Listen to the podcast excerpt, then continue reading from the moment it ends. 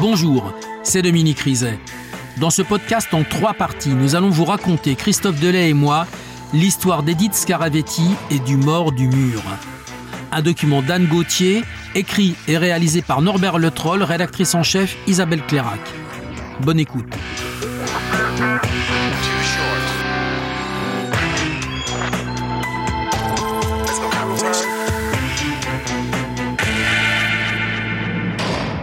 Laurent Baca, la victime. Emmuré dans son propre grenier. Edith Scaravetti, la coupable, qui a coffré son conjoint au-dessus de la chambre des enfants. Mais à l'entendre, Edith Scaravetti, c'est elle la victime. De violence, d'humiliation, de viol. Victime pendant dix ans des maltraitances d'un homme alcoolique et toxicomane qui en avait fait sa chose. Jusqu'à lui graver ses initiales dans la peau. S'il n'obtient pas satisfaction, alors il se met dans des colères homériques et il est capable de la faire dormir à moitié nue dans le jardin, sous la pergola. Edith est complètement soumise dans la relation. Alors oui, un jour, elle a craqué. elle fond en larmes et elle dit que qu'elle est un monstre. Elle dit je suis un monstre. Je l'ai tué, j'ai tiré. Le corps de Laurent Baca est emballé dans des sacs en plastique, scotché, dissimulé dans un coffrage en béton qu'Edith Scaravetti a coulé elle-même dans le grenier. Poussée à bout, elle a voulu faire peur à Laurent, dit-elle. Mais le coup est parti tout seul. Un accident. C'est bête. Mais est-ce qu'elle est bien vraie, son histoire? Comment est-ce que les enfants n'ont pas entendu leurs parents crier, euh, se disputer, s'insulter, se menacer? C'est extraordinaire. Accident Crime de sang-froid Crime calculé Que disent les policiers, les témoins, les balisticiens et les experts qui ont examiné Edith Scaravetti sous tous les angles? On parle quand même d'une jeune femme qui pouvait parfaitement quitter ce milieu euh, s'il était aussi toxique qu'elle l'a prétendu. Pourquoi cette femme a-t-elle été condamnée à deux peines différentes? Une pour homicide involontaire, une autre pour homicide volontaire.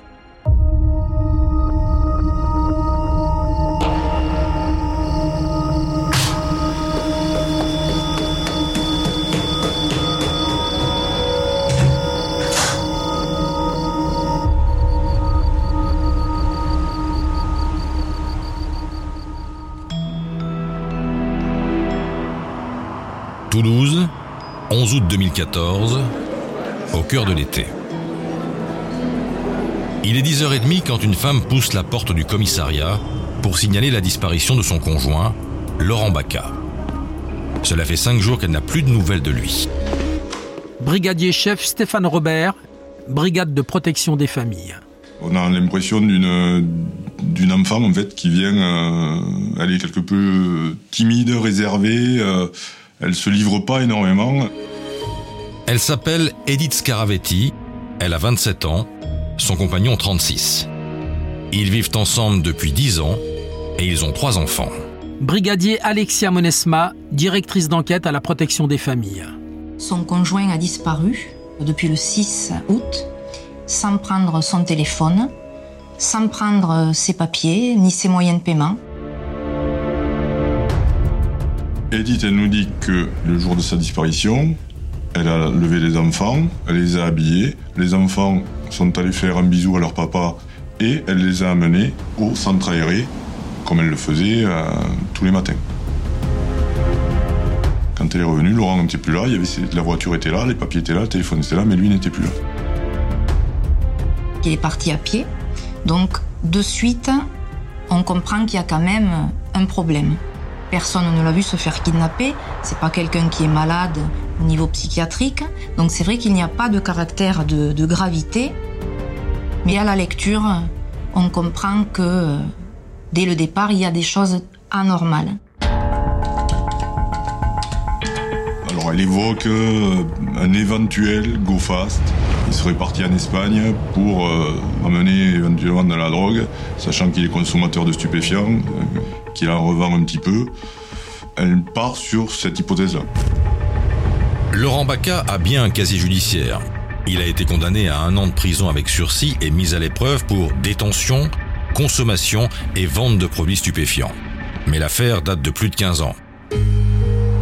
Depuis, le père de famille semble se tenir à carreau. Les policiers appellent les morgues, les hôpitaux, les prisons, consultent la liste des gardes à vue des commissariats de la région. Ils appellent les gendarmes. Pas de traces de Laurent Baca. Alors au bout d'une semaine, le 18, il convoque ses proches. La famille, euh, immédiatement, elle est inquiète parce que Laurent Baca était très proche, notamment de sa mère. Tous les jours, il est en contact avec sa mère. Là, il n'y a aucune nouvelle de lui. Elle insiste aussi, euh, la famille, sur le fait que ses enfants, c'est pareil, c'est pas normal qu'ils ne, ne cherchent pas à les voir. Laurent Baca, c'est euh, un père de famille qui, qui fait des petits boulots pour euh, essayer de s'en sortir, qui fait des travaux à la maison, voilà, qui, joue son rôle, on va dire, de, père, euh, de frère, de fils, tout à fait classique. D'ailleurs, la famille Baca n'a pas attendu d'être convoquée au commissariat pour remuer ciel et terre. Voilà plus de dix jours qu'elle alerte les amis, les voisins et qu'elle plaque des avis de recherche dans toute la ville. Le 14, trois jours après le signalement d'Edith, elle a contacté la presse locale pour diffuser un appel à témoins. Jean Coadon, journaliste à la Dépêche du Midi, s'en rappelle. C'est un appel à témoins très classique avec un numéro de téléphone qui incite les gens qui auraient pu voir quelque chose à prendre contact avec les services de police ou avec la famille. L'appel n'a rien donné, mais l'inquiétude de la famille Baca a touché des journalistes qui ont fait un gros papier sur cette disparition. Un article avec une photo. J'ai en mémoire cette photo parce qu'il y, a- il y a tout le monde. C'est-à-dire qu'il y a les parents, il y a les frères, euh, la sœur Jennifer qui, qui est très active. Par exemple, je me souviens que Jennifer est allée jusqu'en Espagne, euh, au poste frontière, dans les hôpitaux, pour essayer de voir s'il y avait une trace. Après tout, il aurait pu très bien décider d'aller faire un tour et avoir un accident. Donc, ils ont vraiment multiplié les démarches. Ils n'ont jamais lâché. La famille s'est mise sur la piste du Go Fast qu'Edith a fini par lâcher à demi-mot, en disant que Laurent était sur un gros coup. Jennifer, la sœur, a appelé l'ambassade de France en Espagne, en Belgique, aux Pays-Bas, sans succès. La famille a aussi pris rendez-vous avec un pénaliste, spécialiste des affaires de stupéfiants. Maître Pierre Lebonjour, avocat de la famille Baca. Donc ils viennent voir un avocat qui a l'habitude de ce genre de choses pour savoir si c'est possible, pour euh, demander des renseignements, pour voir comment on pourrait avoir des nouvelles du fils, savoir ce qui s'est passé, etc. Je pose des questions habituelles hein, et je leur indique que s'il avait été placé en détention en Espagne, forcément il serait au courant. Je leur demande un peu euh, qu'ils m'expliquent qui est leur fils. Sur le portrait, tout le monde est d'accord. Laurent est un fils, un frère, un conjoint, un père aimant. Mais pas toujours facile à vivre. Surtout après quelques pétards et un coup de trop. Laurent Baca, c'est, vous savez, euh, le profil du pénible de la fête de famille, vous voyez? Le type qui va boire, et une fois qu'il a bien bu, euh, il va euh, commencer à s'embrouiller un peu avec tout le monde, euh, ou à parler haut, ou à parler mal. La famille l'a jamais caché. Les uns et les autres se voient tous les jours, tous les dimanches, ils vont manger ensemble. C'est pas le fils que l'on voit une fois tous les trois ou quatre mois et dont on peut ignorer une certaine partie de vie. Absolument pas. Donc, euh, euh, à partir de ce moment-là, rien n'est compatible en réalité avec un trafiquant de drogue qui aurait une envergure suffisante pour se retrouver dans une situation embêtante. Les Baca croient d'autant moins à cette piste du Go Fast que Laurent a des problèmes de vue. Il est incapable de conduire la nuit. Dominique, d'après sa compagne, Laurent Baca aurait tenté un gros coup. Mais pourquoi? Pour euh, arrondir les fins de mois? Pour se mettre à l'abri? Ils avaient besoin d'argent, pourquoi? La police va éplucher les comptes du couple. hein. Lui fait des petits boulots. Il gagne pas beaucoup d'argent, il est manutentionnaire, il enchaîne les contrats courts. Et au moment de sa disparition, il bosse pas. Elle, elle bosse auprès de personnes âgées. Elle gagne le SMIC hein, et ils ne sont pas imposables. Quand ils ont besoin d'un peu d'argent, eh bien, elle fait appel à son père pour changer un bout d'électroménager ou euh, pour les enfants. Et la maison où ils vivent, elle est à eux ou pas? Non. La maison où ils vivent, elle est à la mère d'Edith, elle en a hérité de son père, elle leur prête cette maison, donc ils l'occupent gracieusement, et Laurent Baca, en échange, fait des petits boulots dans la maison. Le couple n'a pas de biens immobiliers, pas Pas de crédit, pas de dette, pas d'économie, pas d'assurance vie, pas d'assurance décès. Donc le couple s'en sort, mais il ne roule pas sur l'or. C'est pour ça, d'après Edith, que Laurent Bacca aurait accepté ou il aurait pu accepter de faire un gros coup de stupe.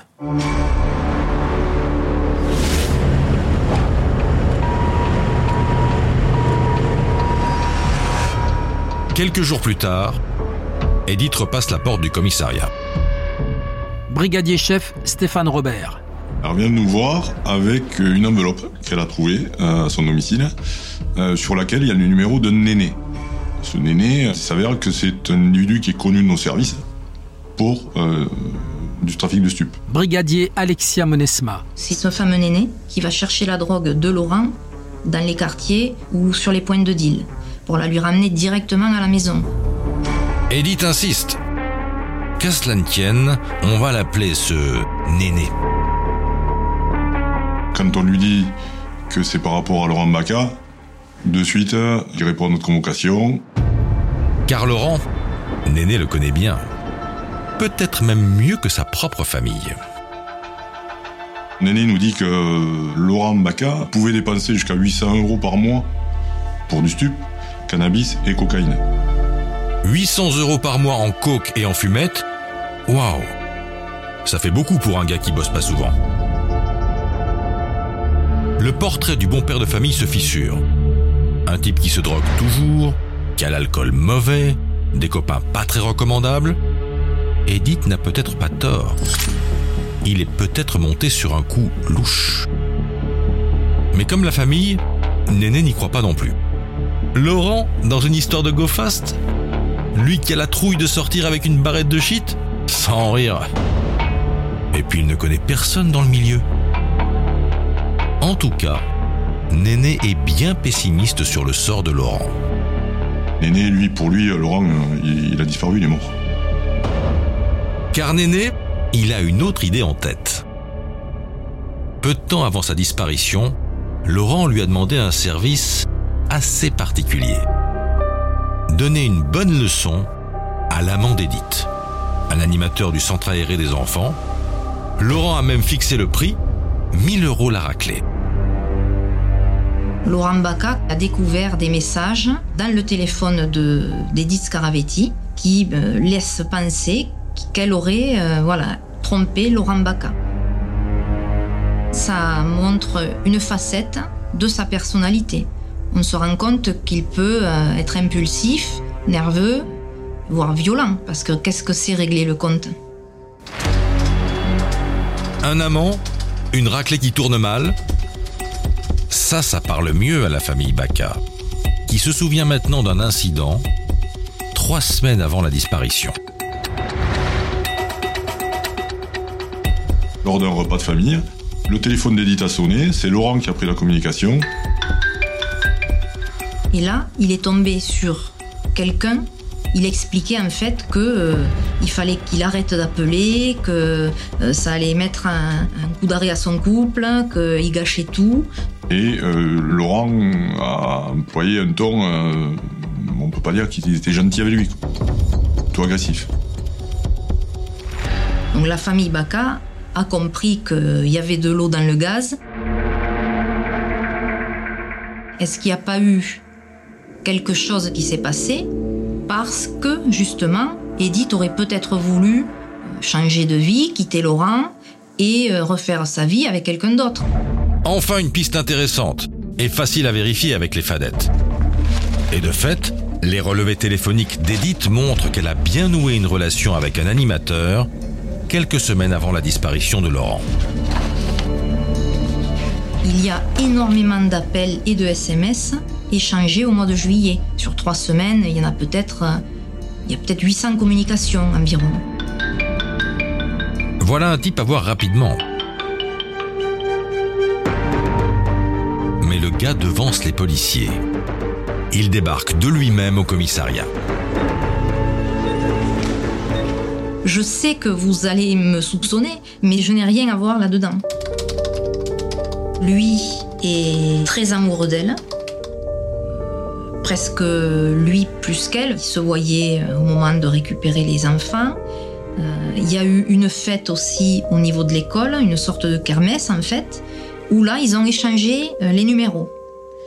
Euh, et par la suite, donc, ils se sont contactés. Ils ont beaucoup échangé par SMS et les sentiments se sont exacerbés au fur et à mesure des échanges. Mais l'animateur a vite compris qu'Edith cherchait surtout un ami, une épaule bienveillante, pas un amoureux transi. Il nous explique qu'ils se sont embrassés une fois ou peut-être deux, enfin très, très peu souvent. Euh, voilà, à l'écart des enfants. C'était absolument pas un amour torride, c'était une relation un peu adolescente en quelque sorte. Le dernier SMS d'Edith à cet homme date du 23 juillet. Elle ne pouvait pas lui parler, Laurent l'avait à l'œil. C'était 15 jours avant sa disparition, les policiers vérifient tout de même l'emploi du temps de l'animateur les 6 et 7 août. Il nous explique qu'il est pompier volontaire euh, et qu'il était en mission. Donc nous, nous effectuons les vérifications. Et effectivement, euh, le jour de la disparition, on se rend compte que il n'avait rien à voir, il n'était pas sur les lieux, il a un alibi. Une mission en Ariège la piste de l'amant se dégonfle aussi vite que celle du GoFast. Reste celle du cercle familial. On apprend par la, par la famille Baca que Laurent a, un fils aîné de 14 ans qui vit avec sa mère près de Nîmes et que Laurent est très très affecté. Euh, il en pleurait même quand il en parlait à sa famille depuis cette séparation et qu'il avait fait à l'époque une tentative de suicide. L'homme aurait-il recommencé? Et réussit son coup. On procède à des enquêtes de voisinage, on va jusqu'à vérifier des terrains vagues autour de la maison, on sonde même des puits. Mais rien. Du coup, on appelle euh, son ex-femme. On s'est posé la question de savoir s'il ne serait pas reparti voir ou chercher cet enfant pour le voir plus souvent.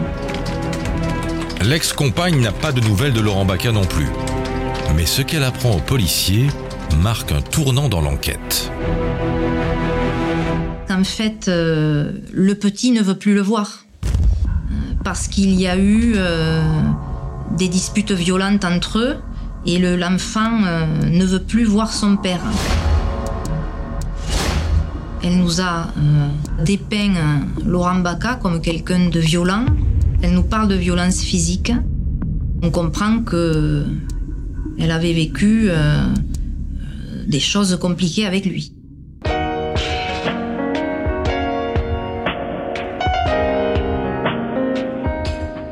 Le pénible de la fête de famille serait donc aussi un type violent. Si c'est vrai qu'il maltraitait son ex, il maltraitait peut-être aussi Edith. Or, elle n'en a pas parlé. Comme elle n'a pas parlé non plus de son amourette. Et ça, c'est le type de cachotterie qui intrigue toujours les flics. Le brigadier chef Stéphane Robert. On se rend compte qu'on a pris plein de choses par euh, l'entourage euh, du couple, mais que Edith, finalement, euh, nous a rien dit.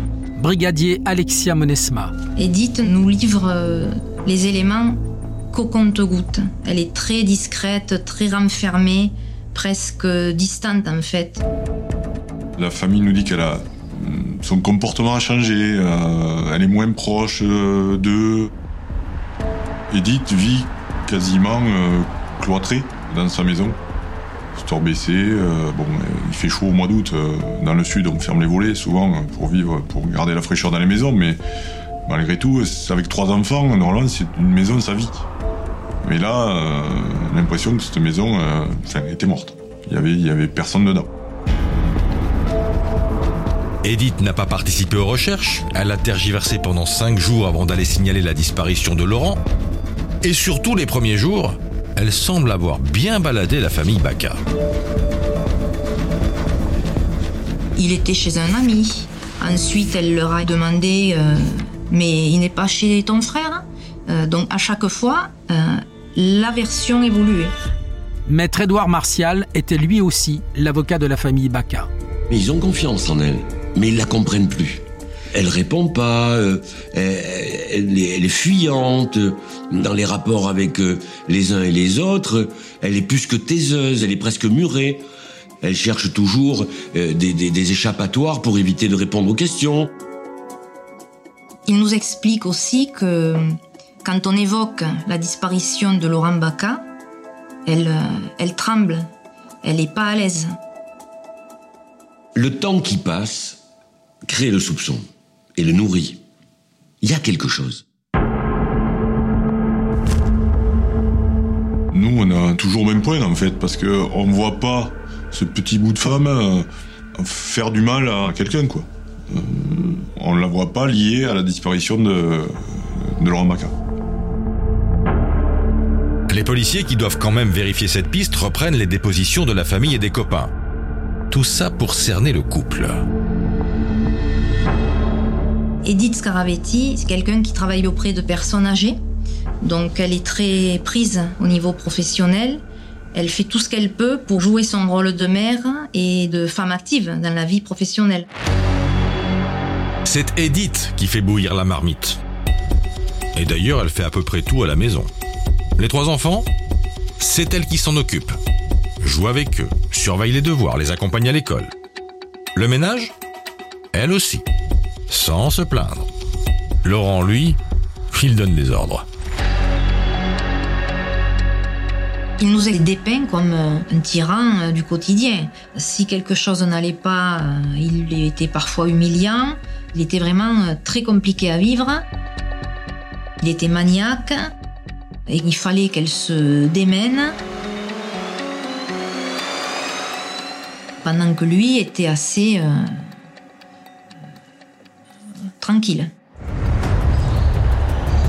Dès leur rencontre, Edith et Laurent se sont installés dans la maison rose et confortable du grand-père d'Edith, dans le quartier de Saint-Simon à Toulouse.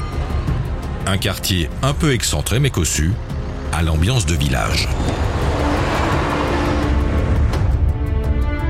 C'est là que sont nés leurs trois enfants. Laurent s'y sentait chez lui et il invitait fréquemment ses copains. De préférence à l'heure de l'apéro. Mais début juillet, quelques semaines avant de partir en vacances, Edith en a eu ras-le-bol.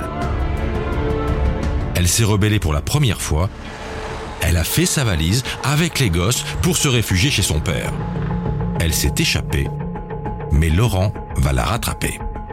Il devait partir à Palavas euh, Edith n'était pas très chaude pour y aller, mais Laurent s'était fait mal aux pieds, pouvait pas conduire. Est-ce que ça a été un prétexte pour qu'elle vienne à Palavas? Peut-être. Edith a finalement accepté de partir une semaine au bord de la mer avec les enfants et leur père pour ne pas priver les petites vacances. Une semaine sans nuages. Laurent a réussi à recoller les morceaux. Jennifer Baca nous dit que après ces vacances-là à Palavas, elle les a pris en photo, en train de s'embrasser. En fait, ça semblait aller mieux euh, fin juillet, début août. La piste d'une bagarre conjugale s'éloigne. Début octobre, deux mois après la disparition de Laurent Baca, les policiers sont persuadés que le père de famille est mort. Ils continuent donc à interroger tous les proches du couple et un jour, un témoignage relance leur enquête. Ce témoignage, c'est celui d'une collègue d'Edith. Les deux femmes se voient tous les jours. Elles se relaient auprès des personnes âgées dont elles s'occupent. Et cette collègue raconte qu'elle a vu plusieurs fois Edith avec des bleus sur le visage. Un jour, elle s'était cognée. Un autre, elle était tombée. La collègue a insisté. Et Edith a fini par lui confier que Laurent n'était pas seulement un tyran domestique instable et alcoolique, il la tabassait régulièrement.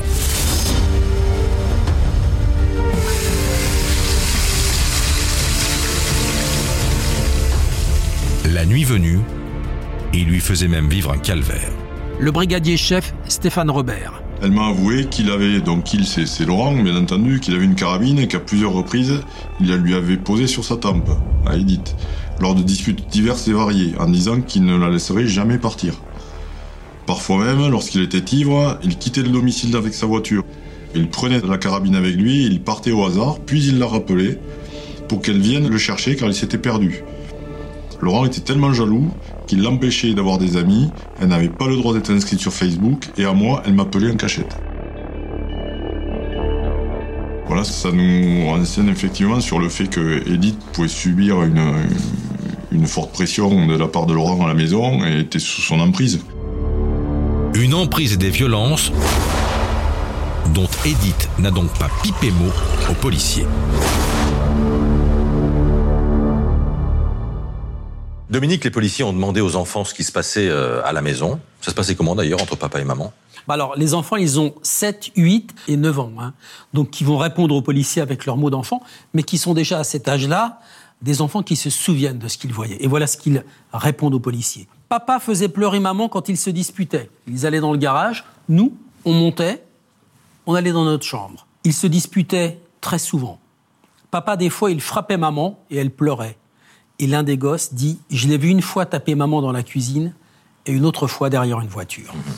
Est-ce qu'ils se souviennent de la dernière fois qu'ils ont vu leur père? L'un d'eux, oui. C'était le matin même. Il raconte qu'il ne sait pas si son père était vivant ou mort. Il l'a vu dans le canapé et il a pensé que son père s'était endormi en regardant un film. Donc les témoignages des enfants vont plutôt dans le même sens que le témoignage de l'ami d'Edith qui avait parlé de violence conjugale. Oui. Et donc l'instruction passe à la vitesse supérieure. Vous venez d'écouter le premier épisode de Faites entrer l'accusé, consacré à l'histoire d'Edith Scaravetti et du mort du mur. Retrouvez la suite de l'affaire dans l'épisode 2.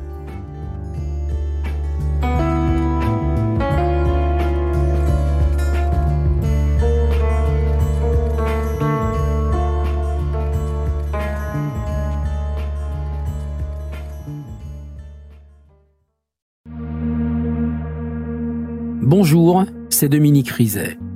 Une poignée de secondes, voilà tout ce qu'il faut pour qu'une vie bascule. Juste une poignée de secondes. Un sursaut, un instant où le destin bifurque dans une direction ou dans l'autre. Sur le coup, je pensais pas qu'il était mort parce que je voyais pas de sang, on voyait rien quoi en fait. Sébastien s'est jeté sur son père. L'affaire Grégory, l'affaire Daval, l'affaire Cahuzac, vous les connaissez toutes, ça fait 40 ans que je vous raconte ces destins brisés. Aujourd'hui, dans l'instant où découvrez les confessions de ceux qui sont au cœur de ces affaires. Ils me racontent et vous racontent ce qu'ils ne pourront jamais oublier. L'instant où, un podcast BFM TV raconté par Dominique Rizet.